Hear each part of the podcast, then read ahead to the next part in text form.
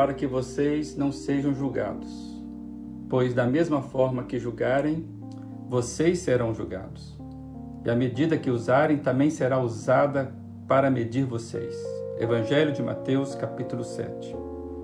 Recentemente vi uma postagem que trazia este texto bíblico, que nós sabemos que é uma fala direta de Jesus. E foi bem interessante ver várias postagens abaixo com os comentários, né? Críticas à postagem, críticas das críticas, alertas para as críticas. No frigir dos ovos, as redes sociais hoje apenas revelam uma verdade. Ninguém vive sem julgar. Paul Tournier diz que viver sem julgar é tão impossível como viver sem respirar. Somos seres que julgamos. Então, como entender essa fala de Jesus? Não julguem. Transparece que Jesus desejava atingir a medida e a intencionalidade do julgamento.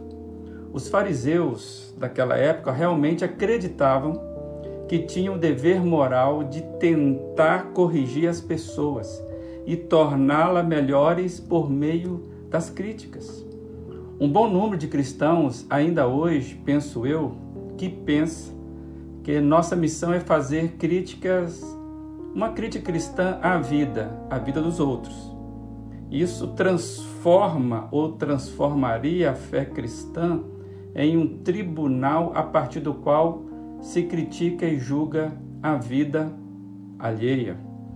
Como diz Stanley Jones, o centro da vida cristã não é um tribunal. O centro não é a crítica, não é uma crítica.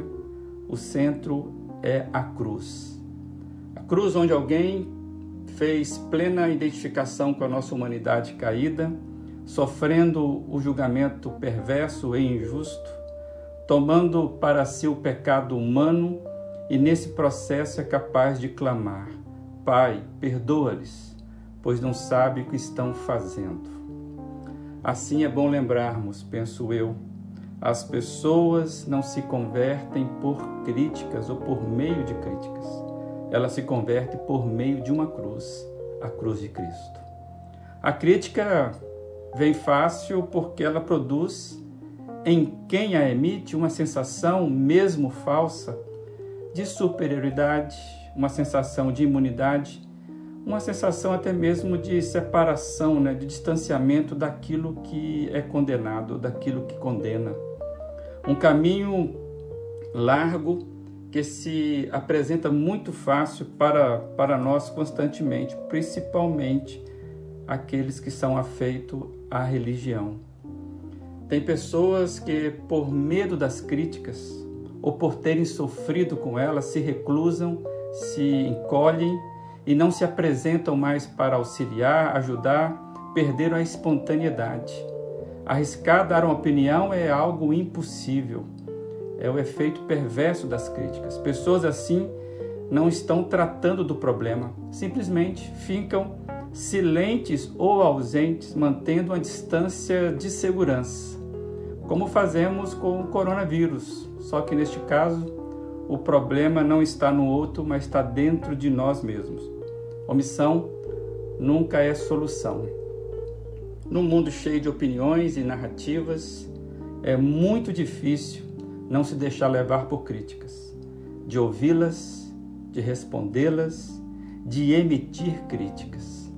Torna-se uma disciplina de alerta para quem quer viver a fé cristã, cristã com maturidade. Viver a fé cristã com maturidade precisa dos alertas contra a emissão de críticas. Cuidarmos da nossa medida como julgamos o comportamento alheio. Que Deus te ajude, que Deus me ajude. Um bom dia.